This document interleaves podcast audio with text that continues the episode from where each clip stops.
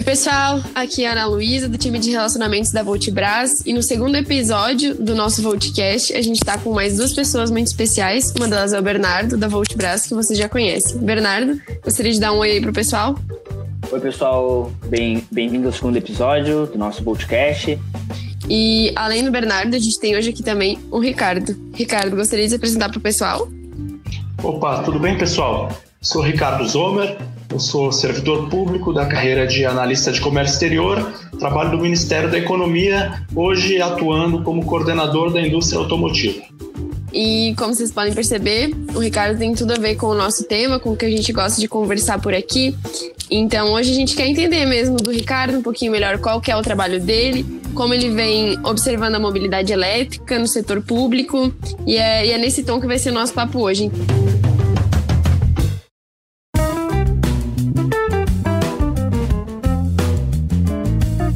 Então, Ricardo, se quiseres começar por aí, falando como vocês estão pensando na mobilidade elétrica, o que de setor público vai ser muito interessante. Tá legal.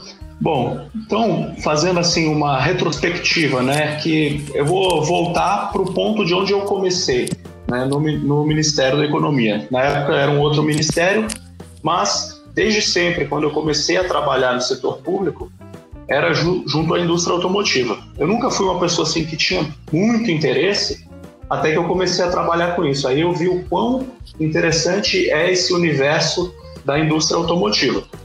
E logo assim, no, no começo, isso foi em 2014, que eu cheguei, é, já me chamou muito a atenção essa questão relacionada à mobilidade elétrica, né? essa mudança de paradigma que a gente via acontecendo é, na transição aí dos motores a combustão interna para a mobilidade elétrica. Né? Muita gente pode achar que é uma grande inovação, né? Ó, ó, veículo elétrico, super novidade, mas se você estudar um pouquinho o tema, você vai perceber que, na verdade, quando tudo começou lá atrás, né, na, no começo dos veículos, uma das primeiras tecnologias aí que foi implementada foi justamente a do veículo elétrico, né?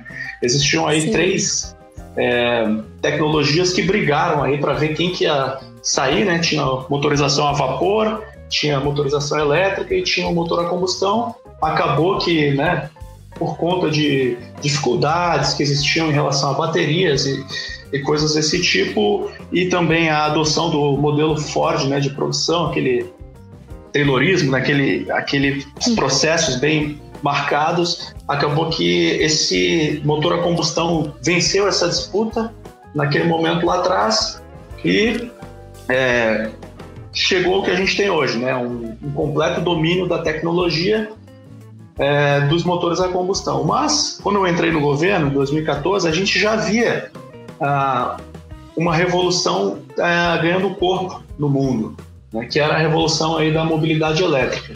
E a partir do momento que eu comecei a estudar esse tema, eu entendi logo o porquê disso, né? Porque os motores elétricos, é, superada a barreira da, das baterias, das dificuldades tecnológicas, eles são infinitamente uh, mais eficientes do que os motores a combustão. Né? Eles partem de uma eficiência muito superior a do que um motor a combustão consegue entregar. Isso por conta das perdas, né, com vibração, calor, ruído, etc. Então, é, do ponto de vista é, do governo, desde aquele momento isso já chamava atenção.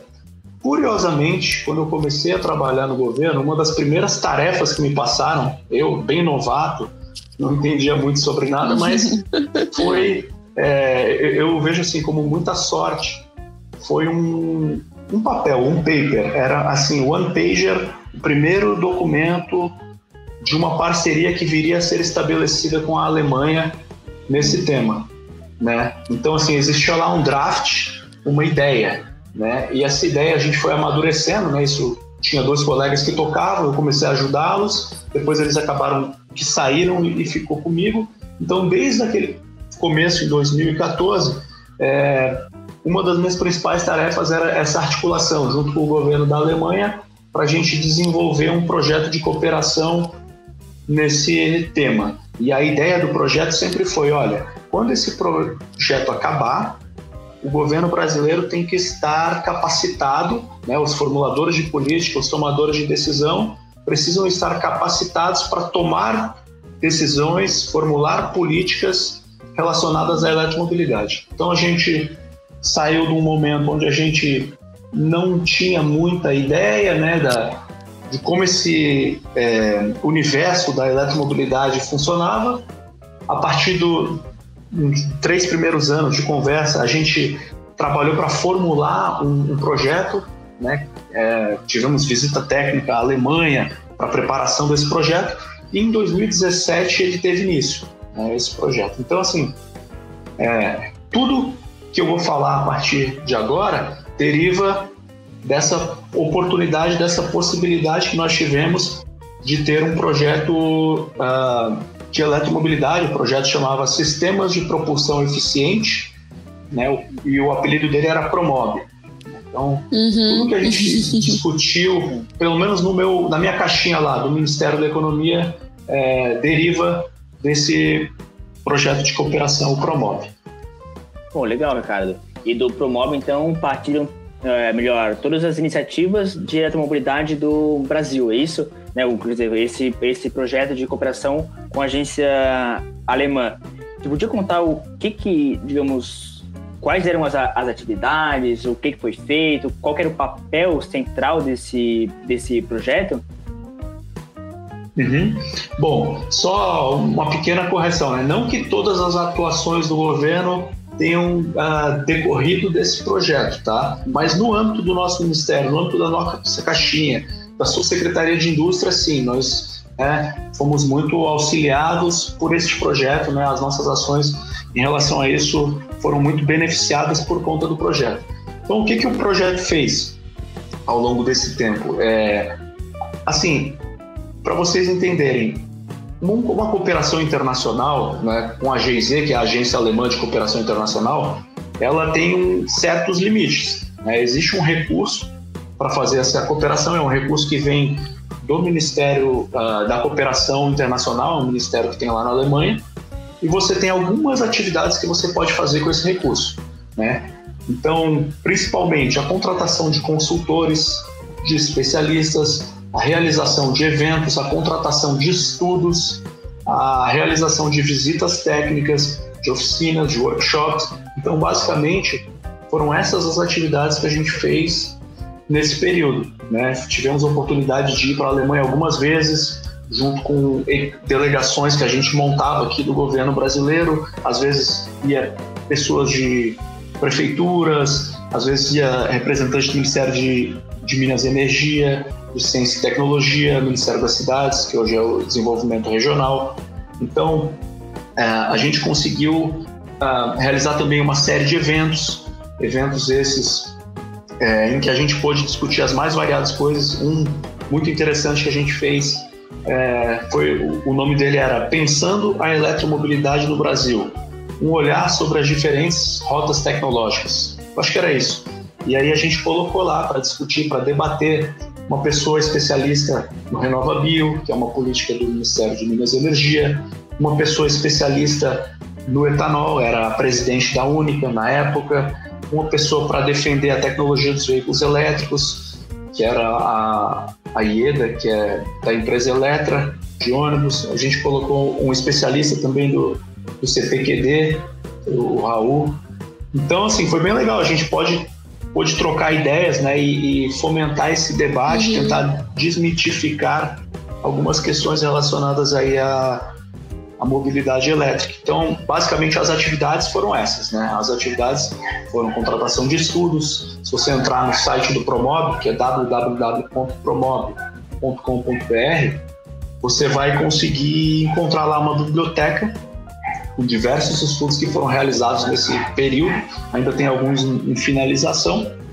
É, eventos que, que fizemos, né, visitas técnicas, basicamente essa, essas eram as atividades. E a ideia era a gente precisa capacitar o pessoal do governo para que compreenda a tecnologia, compreenda como essa tecnologia é, se correlaciona né, com os diferentes temas. Vocês, como são do meio, né, vocês trabalham com vocês sabem que é diferente do, de um assunto que toca só, sei lá, indústria automotiva. Quando a gente passa para a mobilidade elétrica, a gente começa a olhar é, uma discussão muito mais muito maior, ampla, uma discussão né? muito maior, porque uhum. ela toca é muito ampla, porque ela pega questões relacionadas ao meio ambiente, questões relacionadas à mobilidade, questões relacionadas à saúde pública.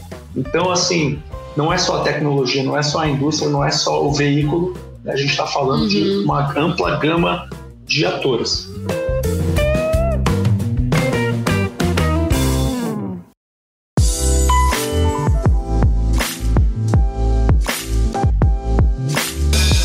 foi feito um, é, um debate a, a, acerca de outras fontes de propulsão, né, outros meios de propulsão, você comentou do etanol, e a, e a gente ouve bastante falar, uh, né, especialmente em, em fóruns e né, em alguns com, comentários na em, em internet, de que o Brasil ele é muito voltado pro pro, digamos, para o mundo do etanol, porque no passado o, o governo investiu bastante nesse, nessas iniciativas, e por isso no Brasil a mobilidade elétrica não vingaria, justamente já ter havido aí um, um investimento passado. Uh, assim, é, tu, tu, tu acha que esse tipo de comentário é pertinente? Existe aí uma, uma disputa entre um plano do etanol versus a eletromobilidade ou são coisas que podem caminhar juntas?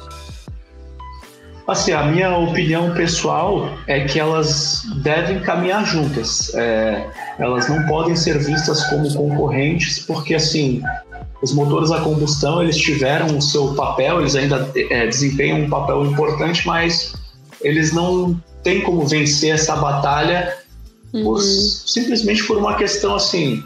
É a tecnologia do futuro, a menos que surja uma diferente, mas por enquanto a, a eficiência desses motores é, elétricos, ela é meio que imbatível. A questão é como essa energia elétrica vai chegar nesse motor. Né? E aí existem N alternativas, muitas delas podem sim utilizar o etanol. Muitas delas elas são bem é, interessantes para o Brasil. Né? A gente tem o, o Brasil um país com muitas peculiaridades, diferente aí da Europa, diferente dos Estados Unidos. Né? Nós temos é, um padrão de renda diferente, né? Que não adianta a gente querer que de uma hora para outra vire uma chave e a gente vai ter veículos elétricos é, na rua em grande quantidade. Não, isso não vai acontecer, isso é utópico. A gente vai ter sim uhum. uma, uma escadinha natural que a gente vai seguir e eu entendo que o, o etanol ele tem assim uma ele é muito interessante ainda, né? Fora que a mobilidade elétrica ela não não é representada simplesmente por veículos puramente elétricos. Né? Existem diversos níveis de eletrificação veicular, todos eles muito interessantes para melhorar a eficiência dos motores puramente a combustão. Então a gente tem um, um, uma trajetória a seguir, é, eu entendo como uma trajetória natural uh, por questões mercadológicas, comerciais, né? porque você não pode simplesmente chegar e exigir que as empresas ofertem um produto que depois não vai ser vendido, né? Que as uhum. pessoas, que as, as pessoas não vão ter condições de comprar, né? Por, só porque a gente acha que a eletromobilidade é mais legal, é mais importante. Sim, é, é legal, é importante, é futuro, mas a gente tem que levar em conta as peculiaridades do país, né? E, e as características do nosso público que vai estar adquirindo esse, esses veículos. Uma outra coisa interessante de colocar, pelo menos desde que eu estou lá no Ministério, né, atuando na, na área da indústria automotiva, nós tendemos a ter uma atuação tecnologicamente neutra. A gente sempre fala isso. O que significa isso? Significa que quando a gente está é, desenvolvendo uma política, é, a gente não quer se meter onde a gente não é chamado, que é dentro da do, do, das decisões do, do board, da mesa de tomada de decisão estratégica da empresa, que é o que? É escolher qual o caminho que ela vai seguir. Por exemplo, sei lá, a Nissan escolheu há muito tempo está indo por uma rota mais voltada à eletrificação, mas a, a Toyota já acha que o hidrogênio é interessante, ou tem uma outra empresa qualquer que acredita ainda que os motores a combustão ainda têm uma vida longa. Então estão desenvolvendo uma série de tecnologias ah, para melhorar a eficiência do motor a combustão. Então, assim, no nosso papel lá de formulador de política, a gente entende, olha, essas decisões né, de, de qual caminho seguir, não cabe a nós tomar. Né? Então, a gente tem que criar uma política é, que seja tecnologicamente neutra, mas que atenda o que a gente busca em última instância. E o que, que a gente busca em última instância? A gente busca a melhoria da eficiência energética, a gente busca a redução de emissões. Como cada empresa vai chegar lá é, é uma decisão estratégica comercial de cada uma das empresas. Então, é, como é que se faz isso? Através das metas de eficiência energética, né? É, o mundo inteiro faz isso. É, você vai apertando as metas. Então, assim, ó, em determinado ano, a média da, dos veículos que a sua empresa comercializou tem que atingir uma meta tal de eficiência.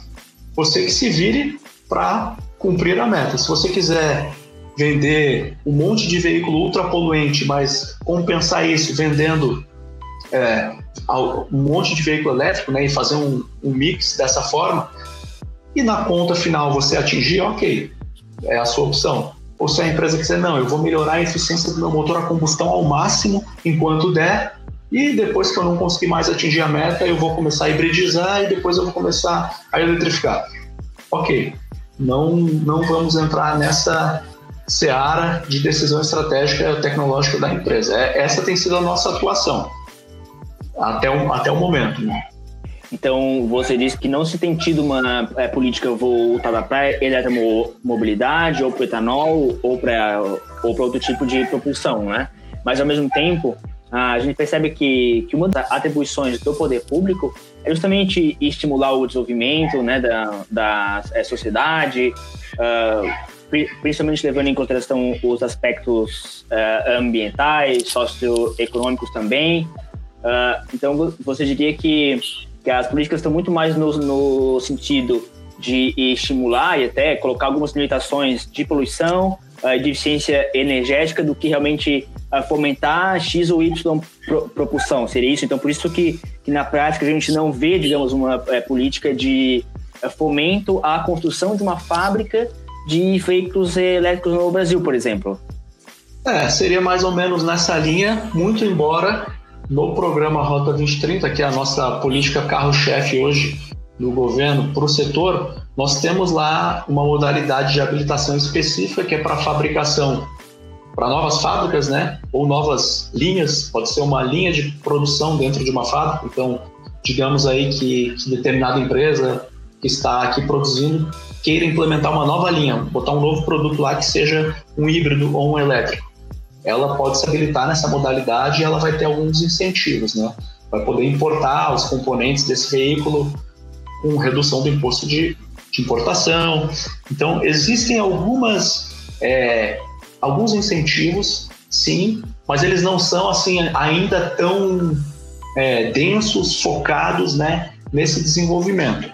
Mas uhum. é, existem algumas, algumas iniciativas, sim, né, para beneficiar é, essas novas tecnologias. Quais que seriam esses incentivos também ligados à Rota 2030 aí que tu mencionou? Tu poderia exemplificar um pouquinho melhor para gente?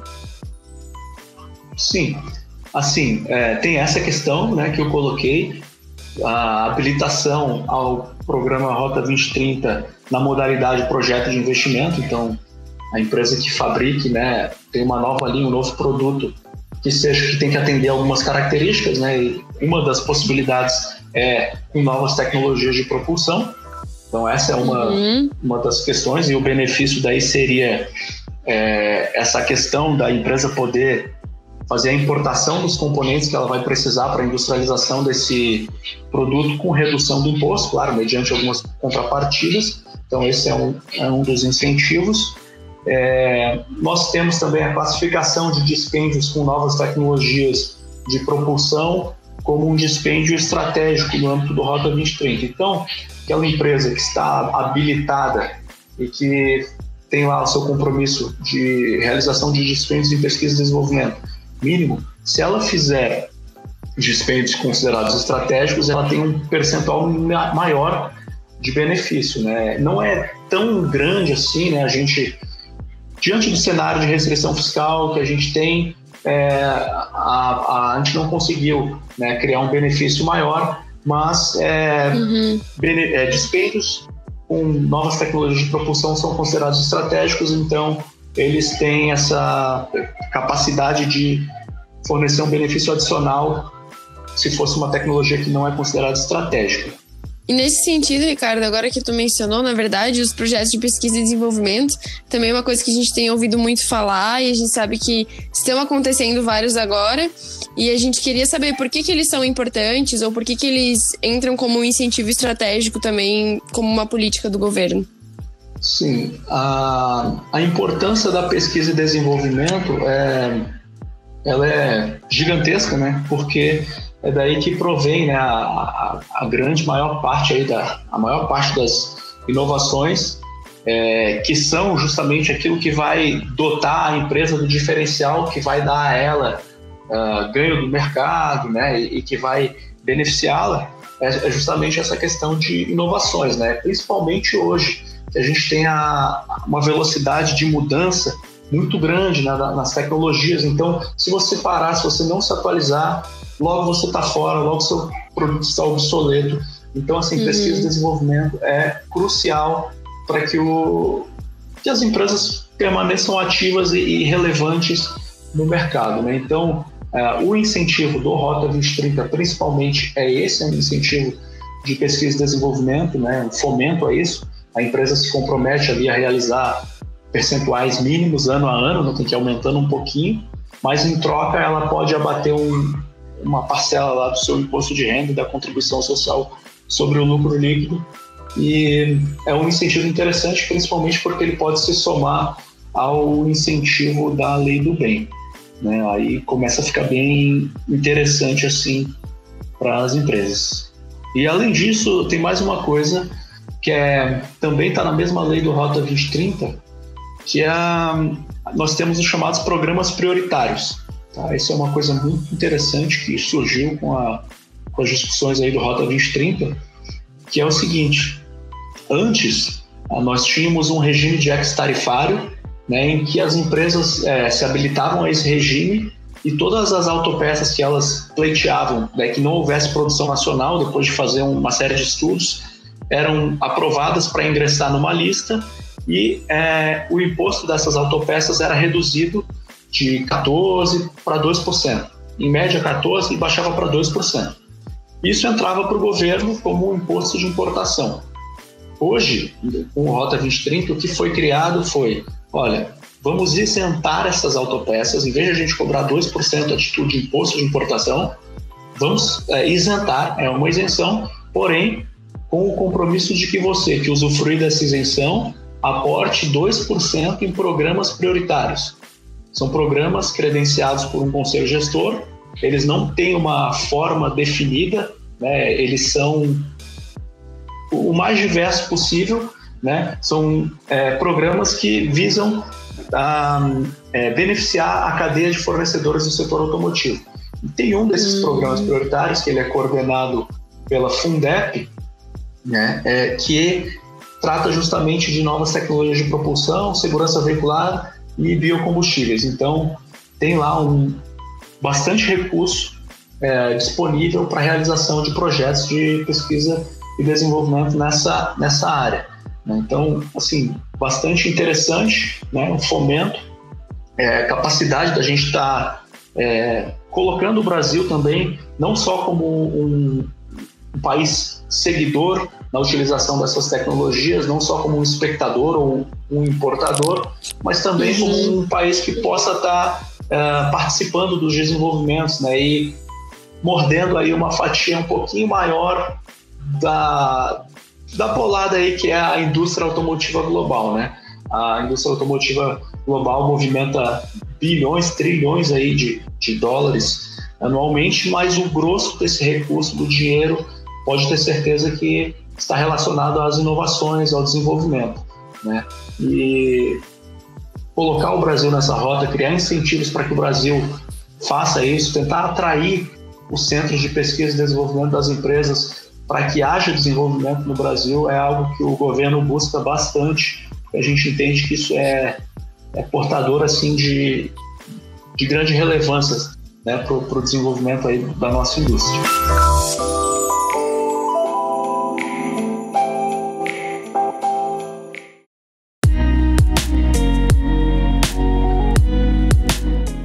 Gente tem ouvido falar bastante de uma plataforma nacional de eletromobilidade.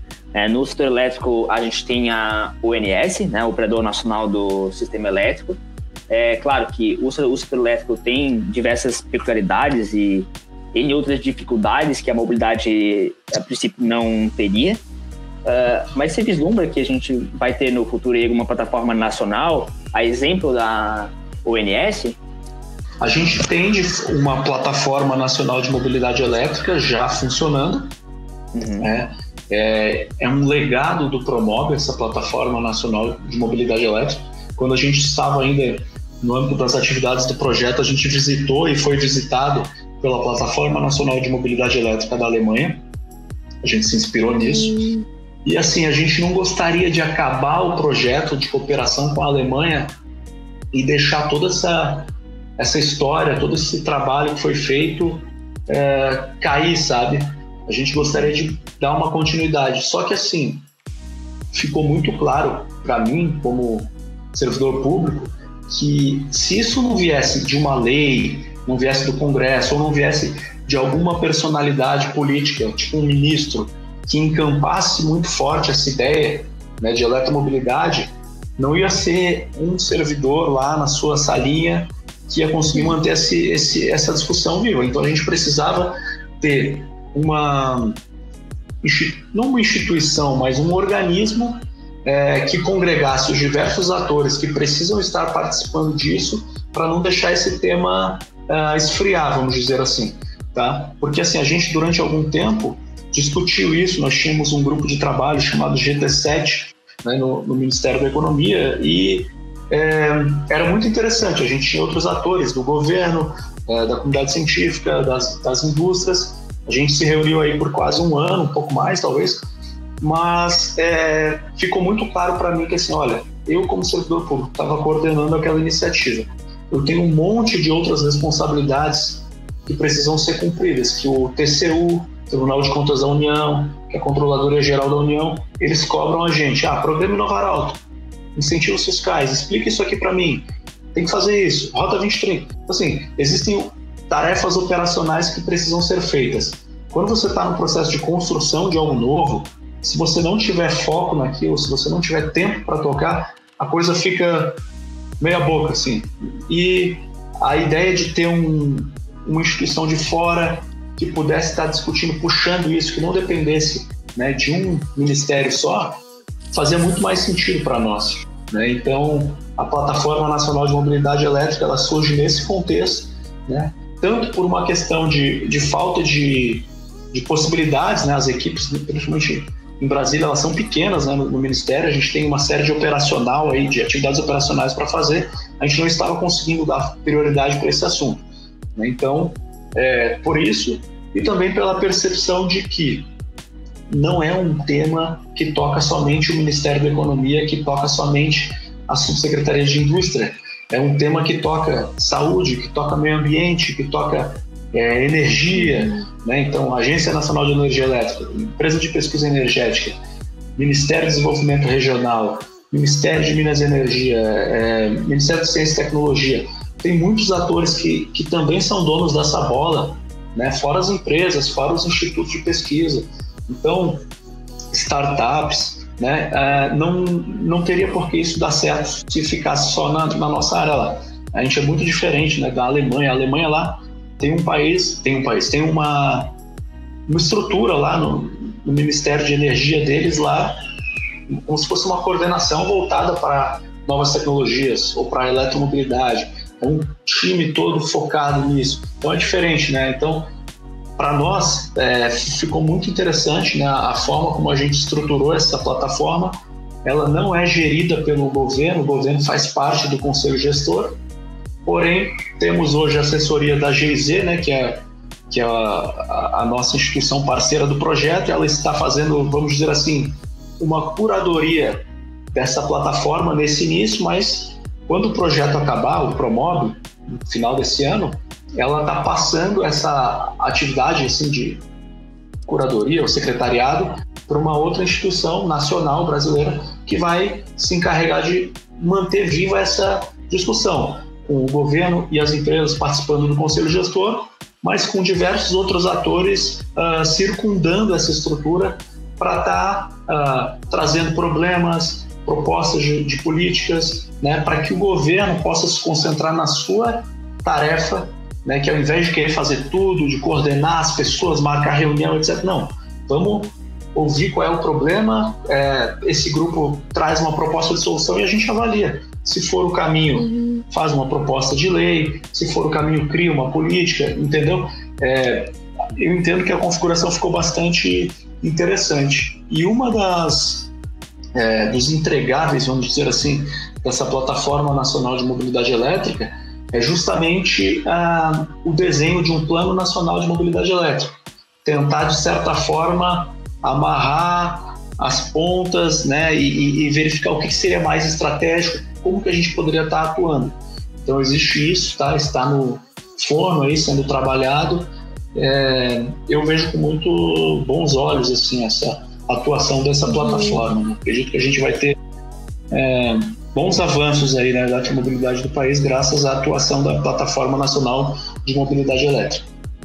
Sim. Sim. E, as, e as atribuições dessa plataforma são mais a nível de, uh, de políticas públicas, de re regulação, uh, ou mais de atuação e de, é, digamos, supervisão? Gerenciamento, assim, é, também, né? Gerenciamento, é.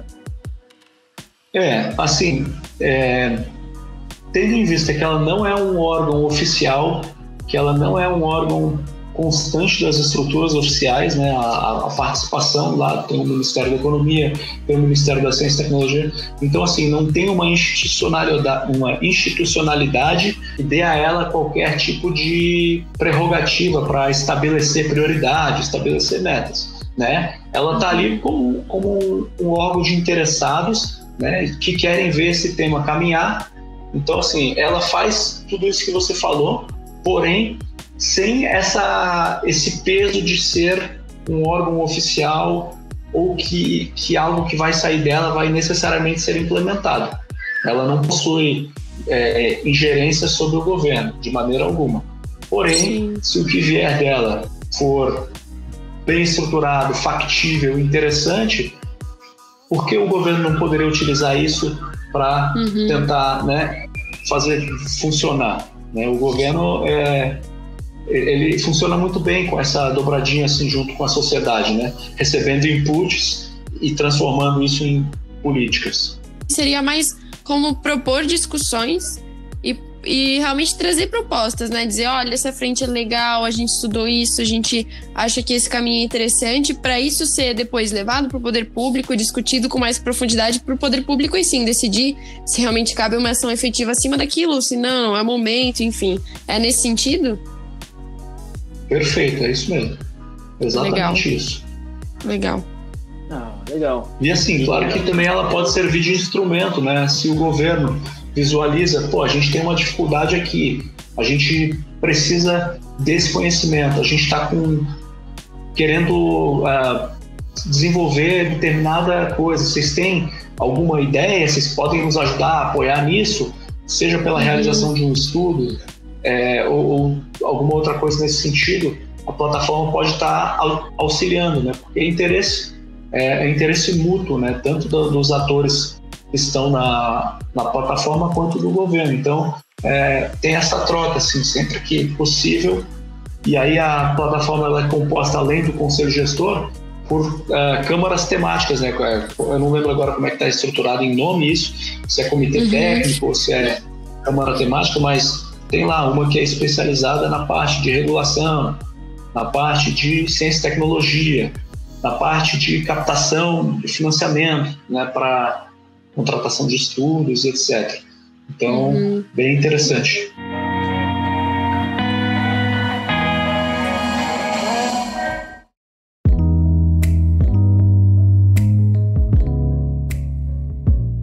a gente ouve bastante que se a frota de veículos elétricos crescer muito, vai faltar energia no Brasil. Isso a gente ouve é, bastante, é um dos principais, acho que, argumentos de quem é até contra a eletromobilidade é falar que vai faltar energia no, é, aqui no Brasil.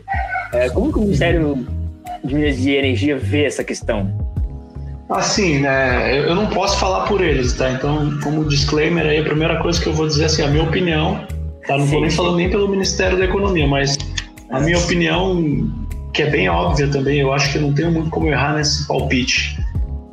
Existe a empresa de pesquisa energética que só faz isso, que planeja, faz o planejamento é, energético do Brasil, eles estimam, eles preveem qual vai ser a frota, como é que vai ser o, a matriz energética do Brasil.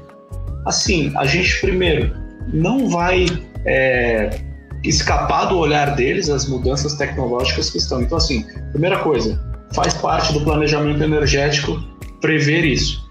Então, assim, se está prevista para 2050 uma participação ampla de veículos puramente elétricos, então pode ter certeza que no planejamento energético para é, construção de novas usinas hidrelétricas ou aumento do parque eólico ou parque fotovoltaico, aliás, é, eólico ou fotovoltaico nacional, também vai estar contemplado. Então, assim, eu não vejo, é, eu nem levo a sério esse, esse tipo de argumento porque não, não faz muito sentido. Além de, disso, a gente tem, tem todo um potencial aí de, de fotovoltaico que, que ainda não está explorado né? no Brasil. É, existe um potencial gigantesco. É, geração distribuída, geração na sua casa, smart grid. Existe, existem tantos fatores que vêm só para somar que o cara simplesmente falar que, ah, mas se todos os carros forem elétricos, meu amigo, quando que todos os carros vão ser elétricos? Não é amanhã, é assim. Naturalmente, as coisas nunca vão acontecer assim. Nunca vai ser assim, ah, mas os caras eles tentam pegar, eles tentam distorcer a, o discurso, na minha opinião, da seguinte maneira, né? Eles viram a chave para uma coisa que assim, ele quer botar o cenário de veículos elétricos nas ruas de 2050 amanhã, mas ele não quer colocar, ele não quer virar também a, o cenário de geração de energia, de geração distribuída, de né, smart grid, etc., que já vai estar vigente também naquela época. Então, claro, se você olhar a frota estimada para 2050 e você olhar para foto de hoje, né, do que a gente tem disponível hoje, talvez poderia haver algum problema. Mas eu, sinceramente, eu não vejo que isso vai ser um, problema para o Brasil, não. Até porque, você já falou isso na entrevista aqui hoje, né, nesse podcast, é, em geral as pessoas vão abastecer os seus veículos à noite, uhum. né?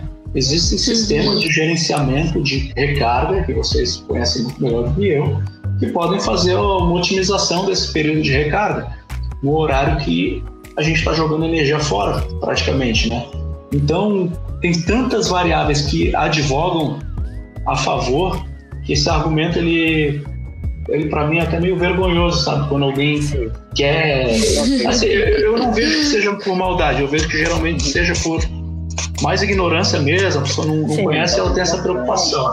É, não vejo que seja né, alguém que realmente vai, conhece o assunto e esteja debatendo e preocupado com isso, né, porque a gente não vai ter uma transição tão rápida né, no Brasil. Os veículos elétricos eles são mais caros, até que a gente tenha isso mais acessível, vai demorar um pouquinho e vai dar tempo né, para a gente se pre preparar. Sim. E um, um, um, outro ponto muito levantado por quem é geralmente contra a eletromobilidade Sim.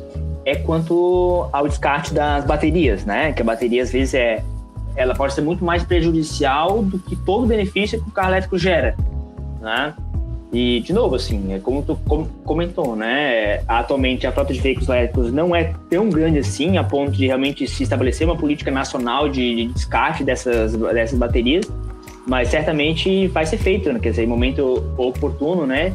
Uh, uhum. Alguma regulamentação, alguma portaria uh, que dê aí um destino correto dessas baterias, né? Até porque já existem até algumas empresas que fazem esse tipo de é, trabalho, né? De segunda vida, uhum. de descarte é, adequado, é. de reciclagem. Essa questão é, é exatamente isso que você falou. Assim, se você fizer um paralelo o que já existe hoje para as baterias de chumbo, já existe uma cadeia organizada, as empresas que vendem a bateria elas são obrigadas a recolher. Então, assim, o ciclo já está fechado para a bateria de chumbo. É, não é difícil imaginar que a gente teria algo semelhante para as baterias de lítio. Claro que no futuro a gente vai ter um, um volume gigantesco disso, isso é, é sabido. Mas existe o que você falou também, Second Life, a indústria de reciclagem desses materiais está avançando, né? ela ainda não é está estabelecida, né? não é uma coisa fácil você extrair, é, mas é, eu acredito que com os avanços tecnológicos a gente vai chegar também nesse momento de reciclagem desses componentes. Mas o, a questão do, do Second Life, elas é, nos traz aí muito, um horizonte muito longo né, de, de utilização dessas baterias antes da gente precisar descontinuá-las por completo. Né? É, nós temos aí diversas possibilidades de uso industrial, né? a gente tem é, muita possibilidade de utilização para fazer grandes uh, power banks aí, né, para regiões como no Nordeste, no Nordeste, não, no Norte do país, regiões onde ainda uh, há dependência explosiva de diesel, muitas vezes transportado por avião. Existem coisas desse tipo no, no Brasil, sabe? Então, é, o que não vai faltar são oportunidades para a utilização de baterias em Second Life. Claro que sempre a gente tem que pensar também nessa questão né, da reciclagem e tal, mas eu acredito que teremos um, um, um bom tempo ainda para desenvolver, né? Certamente logo a gente está superando essa barreira também.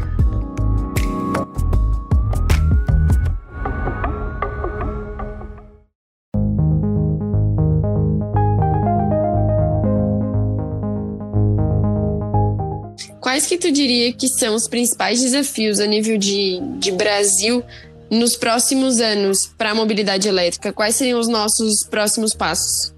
Bom, é uma excelente pergunta, né? Não é fácil de responder, os desafios são enormes. É, eu creio que, assim, a questão da tecnologia, né?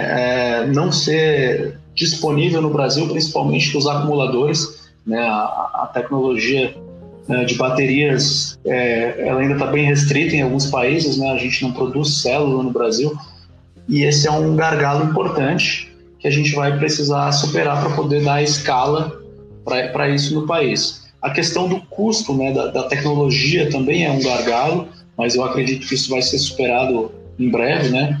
É, a gente tem aí observado ao longo do tempo, tem baixado bastante aí o custo dessas baterias mas isso sem dúvidas ainda é um gargalo. Um, a interlocução né, a, entre os diversos segmentos ainda é, é um problema, a gente precisa melhorar isso. A plataforma nacional vem com essa ideia da gente tentar um, otimizar os esforços em torno da mobilidade elétrica, né? não ter iniciativas esparsas aqui e acolá, e sim a gente unir esforços aí de todos os atores que podem ser beneficiados. Então eu uhum. entendo como um grande desafio também que os diferentes ministérios enxerguem a, mobilidade elétrica também como uma solução para os seus problemas. Né? Então a gente tem problemas no Ministério da Saúde né, de mais de 50 mil mortes anuais decorrentes de material particulado e, e, e outros é, derivados aí e poluentes de, de veículos nas cidades. Né? O meio ambiente que tem aí metas a cumprir, né, de, de redução aí de, de emissões, né, de, de gases de efeito estufa. Então, fazer com que todo, todos esses atores conversem é, e atuem em sinergia com o mesmo objetivo, né, ou, ou, ainda que cada um tenha o seu objetivo, mas que no fim, né, uh, catapulte, alavanque a mobilidade elétrica, eu acredito que vai ser um desafio. Deixa eu ver o que mais. Uh, um desafio muito importante que é, é, é uma questão assim peculiar do Brasil é o nosso cenário fiscal, né? O nosso uhum. cenário fiscal, é, a gente está tá um pouquinho uh, em dificuldade, né? Estamos tentando melhorar isso, está tá sendo feito um árduo trabalho para recuperação, mas é, a gente não conta com algumas coisas que outros, outros países puderam contar. Por exemplo, Vou citar um caso interessante para vocês. Quando eu fui a primeira vez para a Alemanha o Promob, isso foi em 2015, a gente ainda estava no processo de preparação do projeto de cooperação, né? Daí a gente visitou lá o, o ministério deles, agora não me lembro se foi do meio ambiente ou de energia e economia, mas os, o pessoal lá falou o seguinte para nós: não, ó, nós não oferecemos incentivos à demanda. A gente não dá dinheiro para comprar o veículo elétrico. A gente dá é, dinheiro para pesquisa e desenvolvimento, incentivos à oferta. Vamos dar um monte de dinheiro para pesquisa e desenvolvimento para ofertarem tecnologias. Só que assim, nem a Alemanha conseguiu manter essa, essa questão. Né? Eles tinham na época uma ambição de que até 2020 eles tivessem um milhão de veículos elétricos nas ruas na Alemanha e eles não chegaram nem perto disso. Então, assim, bem antes de bater 2020, eles tentaram amplificar essa política, mudaram aquele discurso anterior de que não incentivavam a demanda e passaram a dar bônus para aquisição de veículos, injetando na veia mesmo do cara que fosse comprar o veículo dinheiro, né, para reduzir esse custo de aquisição. Isso é uma coisa que eu acho inviável para o Brasil, né? A gente não, não tem como pensar nisso agora. Só que a gente viu que todos os países que conseguiram ter uma inserção maior de veículos, pelo menos veículos leves, dependeram desse tipo de incentivo. E muitas vezes, quando se retirou esse incentivo, é, se verificou a queda das vendas. Isso aconteceu na Holanda. Então, esse é um desafio. A gente precisa ser muito criativo na formulação de políticas é, para tentar incentivar a demanda, porque botar dinheiro né, bônus, é, a gente não tem condição de fazer isso, pelo menos não no curto uhum. prazo.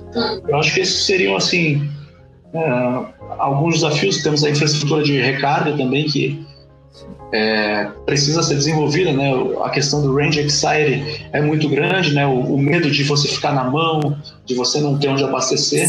É, por mais que eu considere que é, é, mais uma questão de mindset, é mais uma questão de, de, preocupação, de você mudar a forma de enxergar a tecnologia, mas mesmo assim ainda é um, é um gargalo. Né? As pessoas não vão querer comprar um carro se elas não souberem que tem um posto, um eletroposto para elas pararem. Mas eu acho que seriam essas assim, né? a, as principais, os principais desafios aí para desenvolvimento da eletromobilidade no Brasil. Legal, Ricardo. Então, muito, muito obrigado aí pela, pela conversa. A gente espera que o pessoal aí, uh, que, a, né, que, a, que a gente possa agregar ainda mais no conhecimento de quem de alguma forma está interagindo nesse mercado, né? E é isso. Muito, muito, muito obrigado. Conte com a, com a gente. E é isso, né, Ana? Isso, a gente agradece muito, Ricardo. É muito importante para a gente, eu acredito que para todo mundo que se interessa por esse mercado, entender como o poder público vem atuando nesse sentido também. Acho que a gente precisa unir forças, ainda mais no mercado tão inovador e caminhar todo mundo para o mesmo lado. Então é super interessante ter o teu ponto de vista também. E para mim agregou demais, tenho certeza que para o Bernardo também e para todo mundo que estiver ouvindo. Então a gente agradece muito e deixamos a, as portas abertas sempre que quiseres voltar, quando tiveres novas iniciativas para comunicar, a gente está sempre aqui e curioso por saber mais. Então muito obrigada mais uma vez pela tua participação, foi muito boa. Obrigado, pessoal. Fiquei muito feliz com o convite. É, parabéns pela iniciativa, né? Toda iniciativa aí de transmissão de conhecimento, geração de conhecimento é muito válida, né? Pessoa que dedica seu tempo para trazer isso para as outras pessoas merece muito reconhecimento. Agradeço novamente e parabenizo vocês e fico à disposição aí. Sempre que vocês precisarem, podem contar comigo. Valeu, Ricardo. Beleza, então. Muito obrigada.